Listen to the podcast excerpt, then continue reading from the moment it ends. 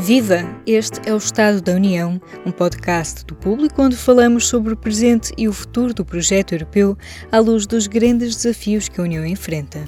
Uma economia neutra em termos climáticos requer uma política energética integrada, que combine diferentes fontes de energia e faça uso das melhores tecnologias disponíveis, tecnologias que se querem limpas, a custos acessíveis e adaptadas às necessidades específicas de cada setor.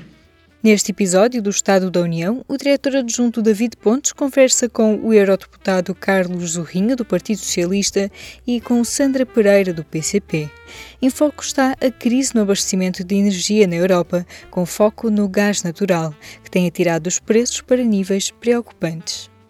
Então, bem-vindos ao Estado da União. Meu nome é David Pontes, eu sou diretor adjunto do Público e connosco temos Carlos Zorrinho, eurodeputado pelo PS, e Sandra Pereira, eurodeputada pelo PCP. E hoje vamos falar de um problema que, de facto, atravessa as nossas vidas de maneira constante e de energia, mas que neste momento atravessa o mundo inteiro. A Europa afrenta uma crise no abastecimento de energia, com preços a disparar. E eu, se calhar, se os eurodeputados me dessem licença, ia começar por esta parte, de explicar às pessoas, porque nem todos nós temos esta noção. É como é que se chegou aqui, de repente, a crise energética que julgo que ninguém previu da melhor maneira e ninguém estava a esperar, eh, e, e se calhar ainda nem vimos tudo sobre ela, ainda não sabemos. Carlos Zorrinho, se calhar dar duas ou três luzes só aos nossos ouvintes sobre o que é que de facto se está a passar e porque é que nós temos que estar alertas. Muito boa tarde. Eh, de facto, essa é uma questão essencial. Eh, é muito importante referir que, à escala do mundo e, em particular, à escala da Europa, também à escala portuguesa, tem vindo a ser feita uma aposta muito forte nas eh, energias renováveis. As energias renováveis, numa determinada fase, em particular em Portugal, foram responsáveis, responsáveis politicamente, de forma politicamente consciente, por um aumento do preço da eletricidade, em particular, dado que uh, havia uh, uma, um apoio, uh, um incentivo à produção dessas energias renováveis. Hoje, o que as pessoas se interrogam é como é que é possível que as energias renováveis já estejam e estão a ser uh, colocadas no mercado abaixo do, uh, abaixo do preço de comercialização e, no entanto, uh, o preço final está a subir. Isto significa que nós ainda temos uma elevada incorporação de energias fósseis, em particular de gás e, e, de, e de, carvão, e que houve um, um surto de procura global muito grande e o mercado uh, funciona de uma forma uh, livre, ou seja, os, quem quer comprar energia paga aquilo que quem quer vender está disposto a vender. E, portanto, houve um, uma desregulação do mercado. Julgo que isso implica que, em primeiro lugar, continuemos a apostar nas renováveis. O problema não está nas renováveis. Em segundo lugar, é preciso alterar, e isso está também na, no pipeline das alterações agora com as novas uh, regras da, da, lei do clima, alterar uh, as leis de mercado que permitem que a incorporação da, da energia seja feita pelos operadores sem haver uma prioridade dada às energias renováveis. E em terceiro lugar, ou seja, pode um, um operador do mercado pode introduzir primeiro as, as, energias fósseis que são mais caras e só depois as energias renováveis, o que não faz muito sentido, mas o mercado é assim que funciona no plano do mercado europeu da, energia. Em terceiro lugar, acho que não devemos ter nenhum problema com a reincorporação de, de alguma parte da fiscalidade verde, uh, exatamente para uh, minorar o impacto Uh, desta alteração, porque esta é uma, é uma são dores de crescimento. Mas e, portanto, já... quando, e termino só dizendo o seguinte, quando, ainda bem que quando era taxa de energia, por exemplo, me bati por não terminarmos com a tarifa regulada, é possível, por exemplo, que já foi anunciado em Portugal que para o ano quem está no mercado regulado não vai ter aumento da, do, do custo de eletricidade, exatamente porque vai haver uma transferência de parte de, daquilo que é o fundo ambiental e também eh, o acesso dos industriais à energia com, com um custo de 30% abaixo. Ou seja, vamos ter que fazer políticas ativas. Vamos, fazer, vamos já falar, nomeadamente, enquanto, sobre aquilo enquanto que... Não, enquanto não conseguimos resolver o problema de outra forma, vamos ter que fazer políticas ativas de compensação.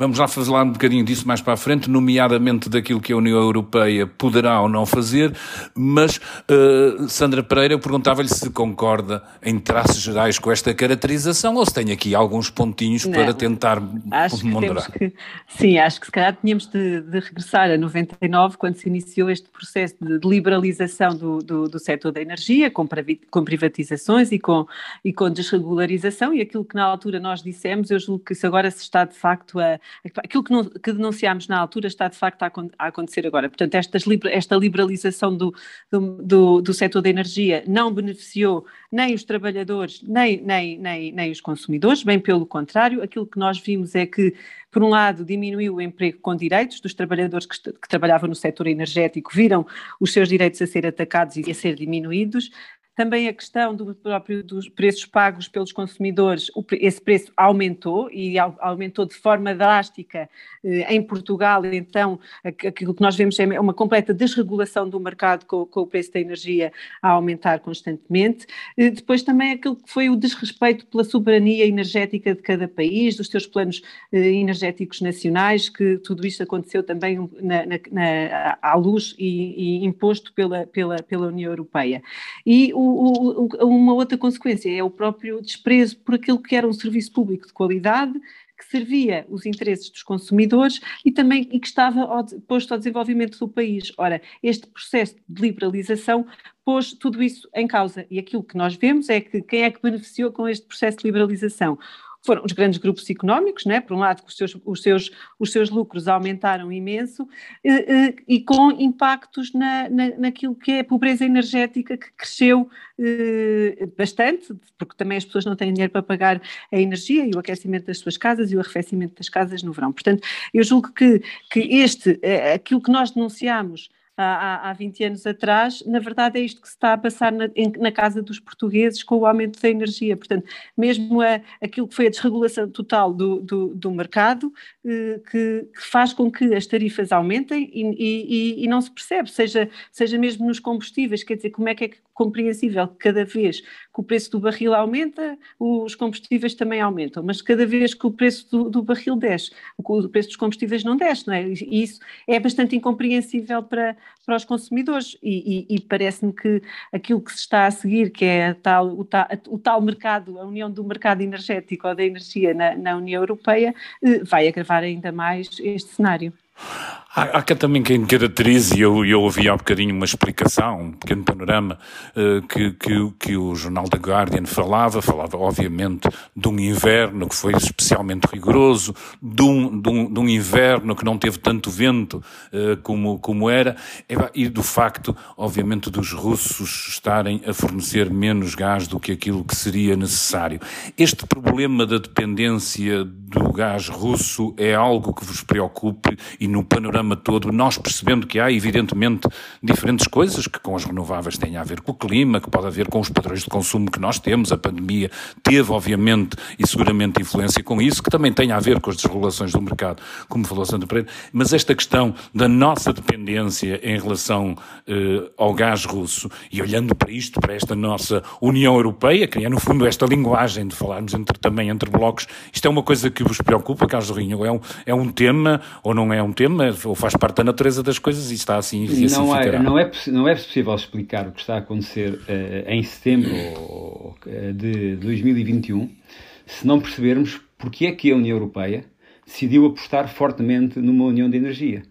Eh, essa aposta forte na União da Energia foi exatamente por causa da consciência que todos tivemos e temos de que eh, somos profundamente dependentes do ponto de vista energético, somos dependentes do ponto de vista estratégico, somos dependentes do ponto de vista económico, somos dependentes do ponto de vista da própria formação dos preços, somos dependentes em termos da competitividade da nossa indústria, porque uh, o preço da nossa energia para a nossa indústria é muito superior àquilo que é o preço por exemplo, na China, na Rússia ou nos Estados Unidos. E a resposta, e aí eh, a minha divergência em relação à Sandra, o que é normal, é que isso não se resolve país a país, isso resolve-se globalmente com uma resposta da União Europeia. Ela foi dada, em primeiro lugar, com uh, o pacote de energia limpa. Foi feita a Diretiva das Energias Renováveis, a Diretiva de Eficiência dos Edifícios, a Diretiva de Eficiência Energética. Hoje, a componente de, uh, de energias renováveis no, no mix europeu é, é, bastante mais forte. Também, entretanto, a União Europeia passou a liderar um outro combate muito importante, o combate contra as emissões, pela descarbonização, pela, pela modernização da indústria, com o Acordo de Paris, que, por alguma razão também se chama Acordo de Paris, Uh, e, e, a verdade é que temos feito caminhos, um caminho muito, muito positivo nesse sentido e a esse nível.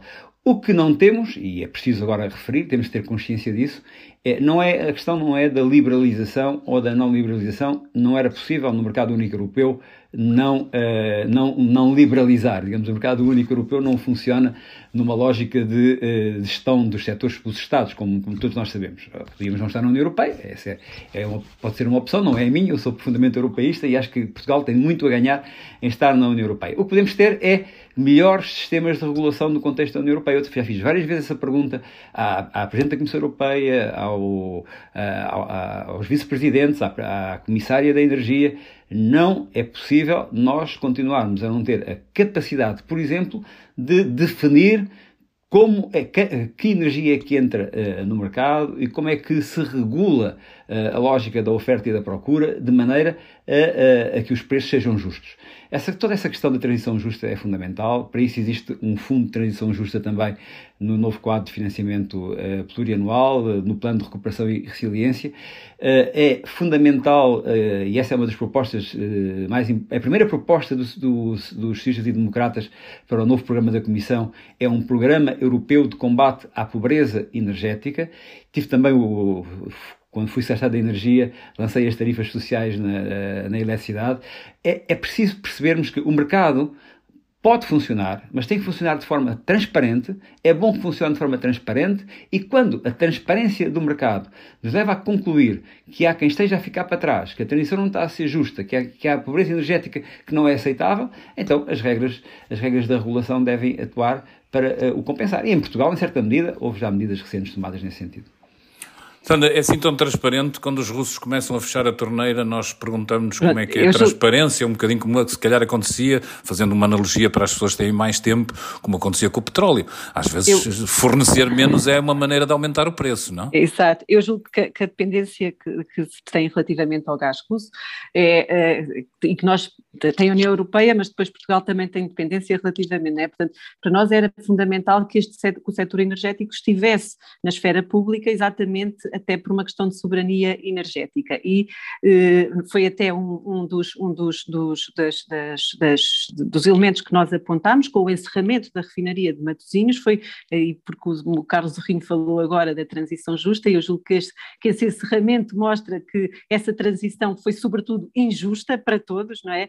Porque se de facto queríamos fazer uma transição justa, queremos eh, alterar e passar para, para, energias mais renováveis, mais limpas, eh, então eh, não, não, não podemos pôr o carro à frente dos bois e foi isto que aconteceu. Portanto, nós ficámos mais dependentes porque nós continuámos a precisar daquilo que se, daquilo que se produzia naquela refinaria, tá, continuamos a ser dependentes dela, mas em vez de, de, de ser Matosinhos a produzir, temos que ir comprar a Espanha ou outro sítio, o que em termos ambientais não me parece que haja aqui qualquer ganho, bem pelo contrário, pode existir até mais, mais, mais, mais pegada ecológica ecológica no, no transporte das matérias-primas que passámos a, a, importar e depois a própria questão do, do, dos trabalhadores, não é? que uma transição justa deveria, deveria também ter em, em conta este fator social de, de, de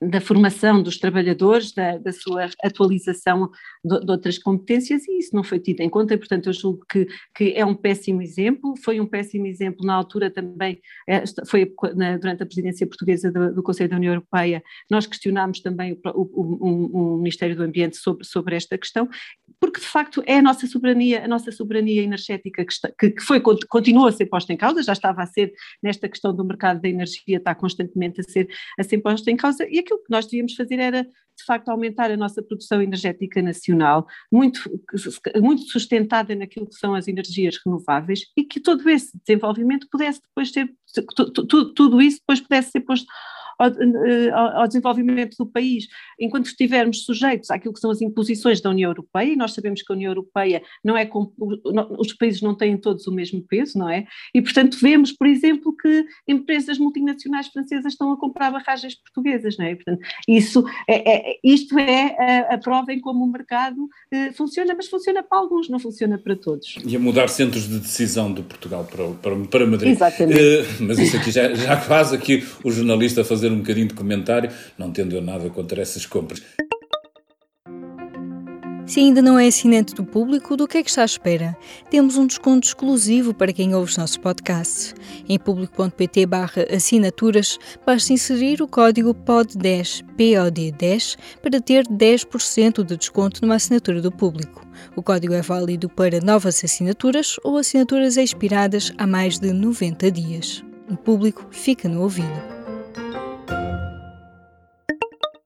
Eu ia-lhes perguntar, é, as pessoas olham para a União Europeia à espera de respostas quando virem a fatura e se percebendo nós que funcionamos, apesar de tudo, neste continente e nesta lógica. Eh, a Comissão Europeia, eh, foi um anúncio feito há pouco tempo pela Comissária Europeia, Carlos Simpson, eh, de uma toolbox que iria preparar para que os países, nas próximas semanas, pudessem identificar medidas pudessem usar já para, para, para mitigar os efeitos da subida de preço. Ela dizia que, que entretanto foi explicado que se tratavam de medidas que já estão previstas no enquadramento europeu atual, não se tratavam de novas medidas, mas no fundo era aqui um enumerar de recursos, digo eu, que os países têm disponíveis Carlos Ladinho acredita que, que isto é, que pode ajudar, que há aqui algumas coisas que de facto quer a Comissão, uh, quer depois por si os países possam fazer nos próximos tempos a curto prazo e não tanto estas mudanças estruturais que os dois têm vindo a falar e que são obviamente de uma outra escala e que pouco, diria eu, servirão às pessoas para poderem enfrentar este inverno, ainda por cima num país como o nosso, que nós sabemos que é tão mal preparado para, para o fazer. Bem, em primeiro lugar, uh, e para dar o exemplo do, do, governo português, que é sempre o, melhor exemplo que podemos dar, porque as pessoas conhecem bem, já foi à, caixa de ferramentas e já usou algumas ferramentas, nomeadamente usou uma parte do, do excedente do fundo ambiental para garantir que o preço de eletricidade no mercado regulado para os consumidores, eh, enfim, eh, familiares não aumentará no próximo ano e que haverá uma redução dos custos de acesso para no, no mercado industrial. Portanto, é este tipo de, de instrumentos que podem ser utilizados. Quando a, a Sandra fala sobre a energética, eu não posso deixar de dizer que foi na altura uma imposição da Troika, mas eu pessoalmente acho que eh, lamentei e lamento que, uh, que as redes uh, não sejam de controle público, não, tem, não, tenho, não sendo de controle público, seja, seja a rede básica em termos digital, seja a rede básica no, te, no contexto da energia. Ou seja, não, não me choca nada que a EDP seja, seja privada ou, ou a Galp seja privada, teria que ser assim. Agora, Uh, a REN choca-me um bocadinho mais. Mas, eh, mas também lhe digo que, ao mesmo tempo que os franceses compram barragens em Portugal, por exemplo, a EDP Renováveis, também é preciso identificarmos um pouco se as empresas são portuguesas ou não, mas enfim, isso é outra questão. Mas a EDP Renováveis todos os dias está a comprar eh, em, em todo o mundo, uh, ou outras empresas portuguesas, todos os dias estão a comprar em todo o mundo. E, portanto, essa, essa lógica da globalização não, não, se, não, se consegue, não se consegue ultrapassar. É preciso, de facto, uh, fundamentalmente, uh, aplicar de forma correta os princípios da transição justa. E eu vou usar a refinaria de Matosinhos para poder exatamente dar esse exemplo. A refinaria de Matosinhos é uma excelente notícia que ela tenha sido desativada.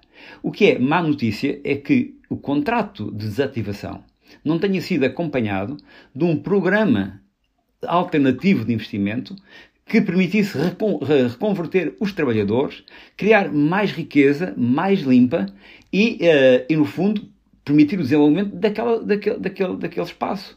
Uh, não é a desativação de uma refinaria, nem será a desativação da central térmica do Pego, nem a desativação de outras centrais a carvão. Não, nós sabemos que há pouco a Sandra falava no carro à frente dos bois. Se nós não pararmos o carro, morremos todos.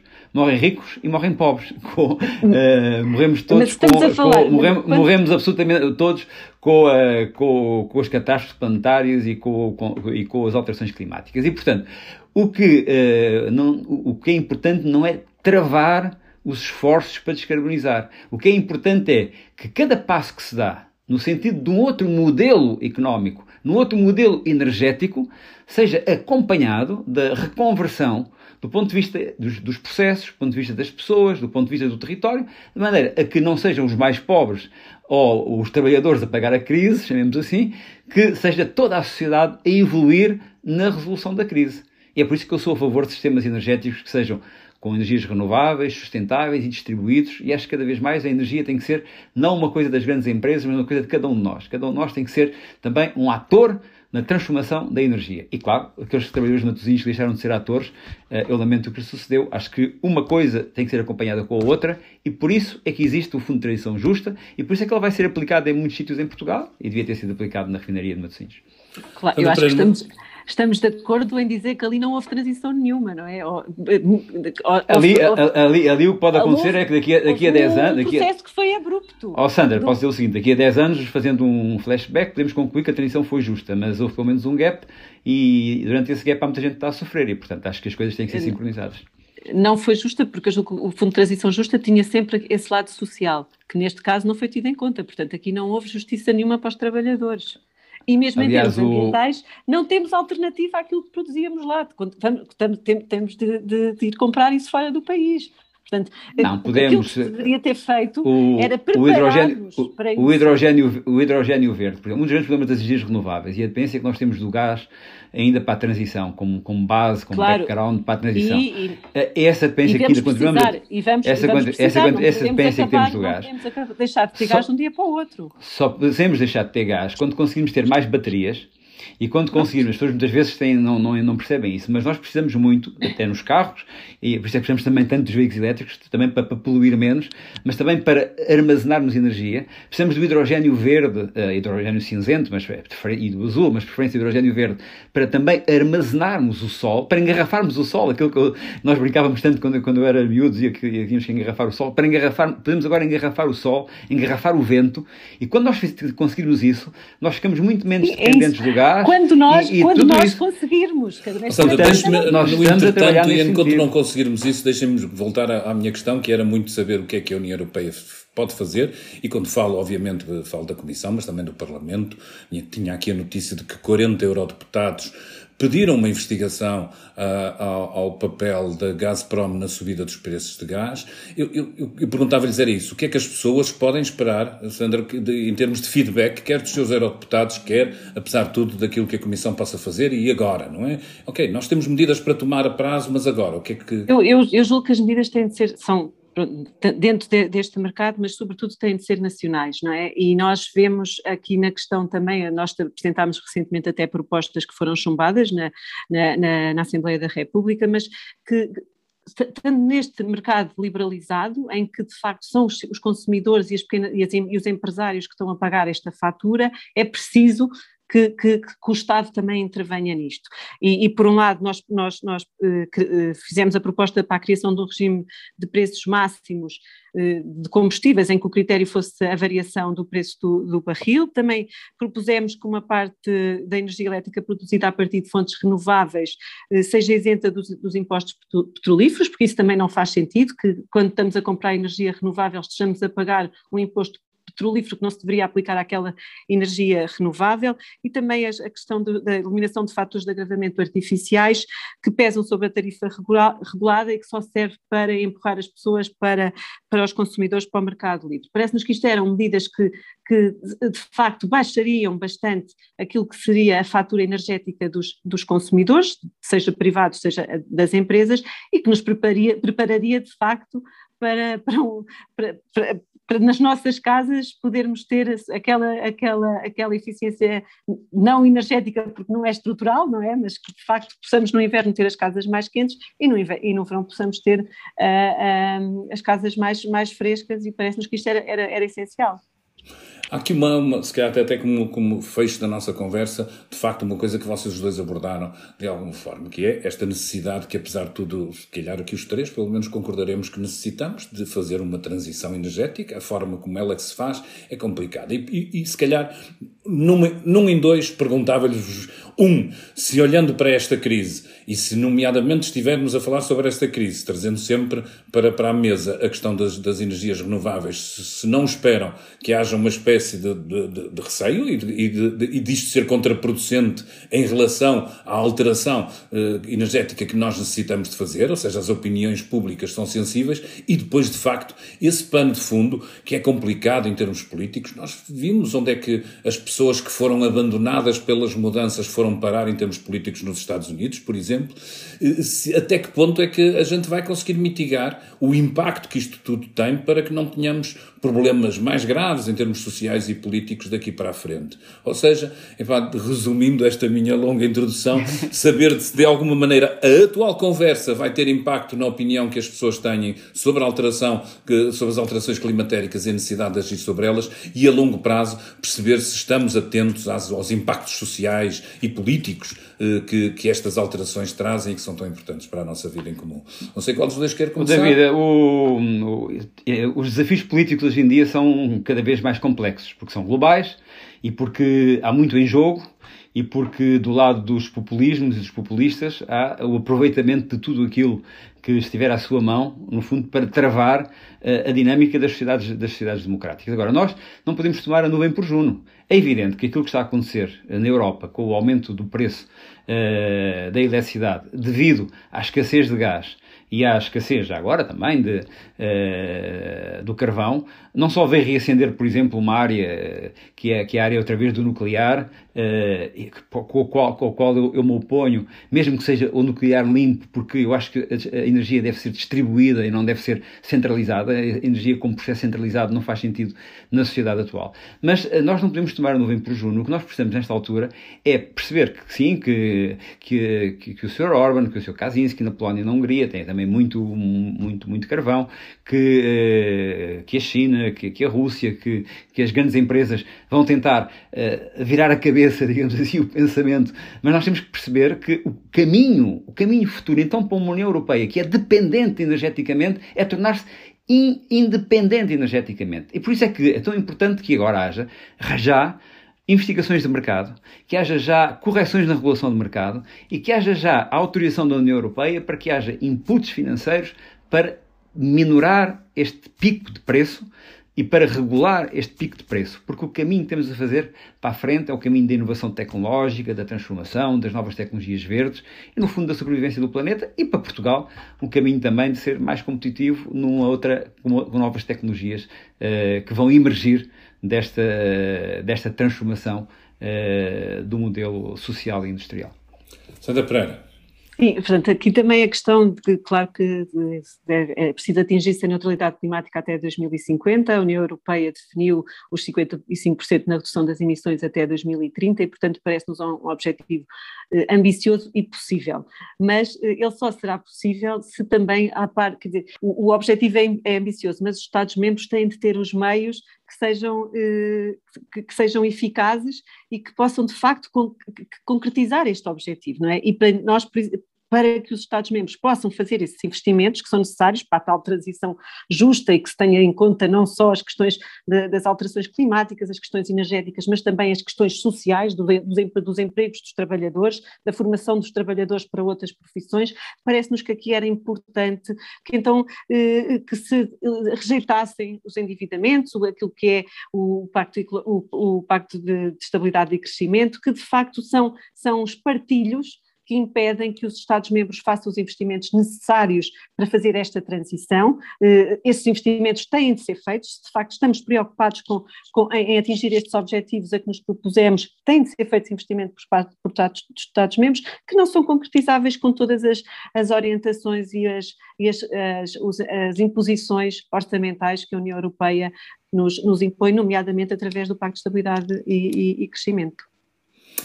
Obrigado aos dois, obrigado Carlos Rinho, obrigado Sandra Pereira. Espero e tenho a certeza absoluta que os nossos ouvintes barra leitores vão ficar mais esclarecidos sobre qualquer coisa que se calhar ainda só lhes está a entrar devagarinho pela porta, mas chegando aí o inverno e os altos consumos que nós costumamos ter nessa altura, lhes vai bater de forma mais assustadora. Obrigado aos dois, até à próxima. Uma conversa moderada por David Pontes com os eurodeputados Carlos Zorrinho e Sandra Pereira. Voltamos já a seguir ao intervalo. Viva! Este é o P24. Olá, este é o Poder Público. Sobre Carris. Este é o Vitamina P. Vamos lá? Já segue os podcasts do Público? Subscreva no iTunes, Spotify ou na sua aplicação para podcasts.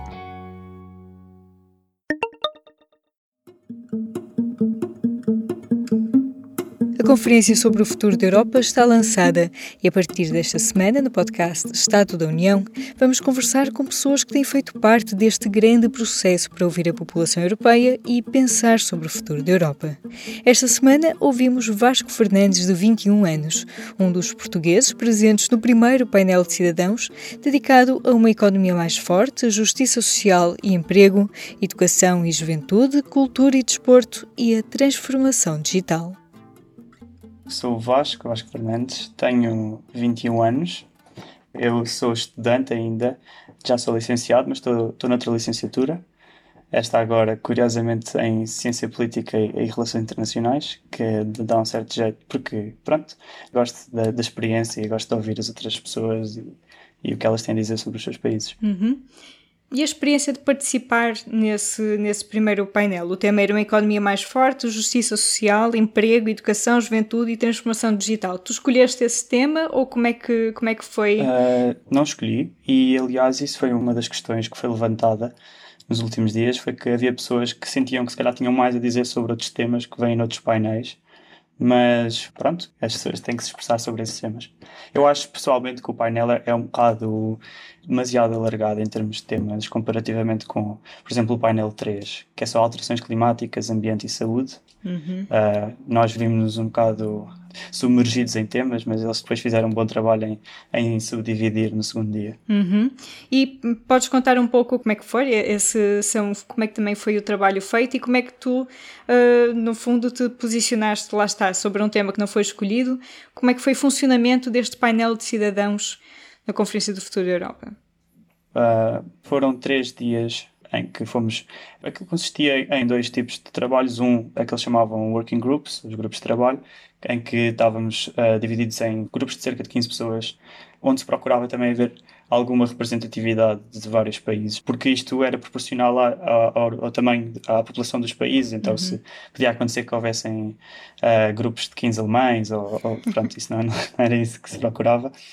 Pessoalmente, até fiquei feliz do painel em que fui colocado, porque sendo jovem e vivendo em Portugal, o que eu queria falar mais, sobre o que me queria expressar mais, eram mais direcionadas a, justamente à juventude, à economia. Foi depois também aquilo que eu puxei mais na, na discussão, foi o, o início de vida autónoma, o trabalho jovem, e também foi isso, foi, foi que me interessava mais, aliás, porque sendo jovem, nos grupos que fazia extra, eh, fora das atividades, também era mais isso que discutia, discutíamos as, como é que era a vida nos respectivos países. Depois, para além desses grupos de 15 pessoas, havia o plenário com as 200, onde ouvimos os especialistas eh, relativamente a algumas áreas e onde também fazíamos, pronto, havia os briefings maiores, essas coisas. Também acho que os especialistas iam ter estado mais nos, nos working groups e acho que eles vão corrigir isso para as próximas sessões. Uhum.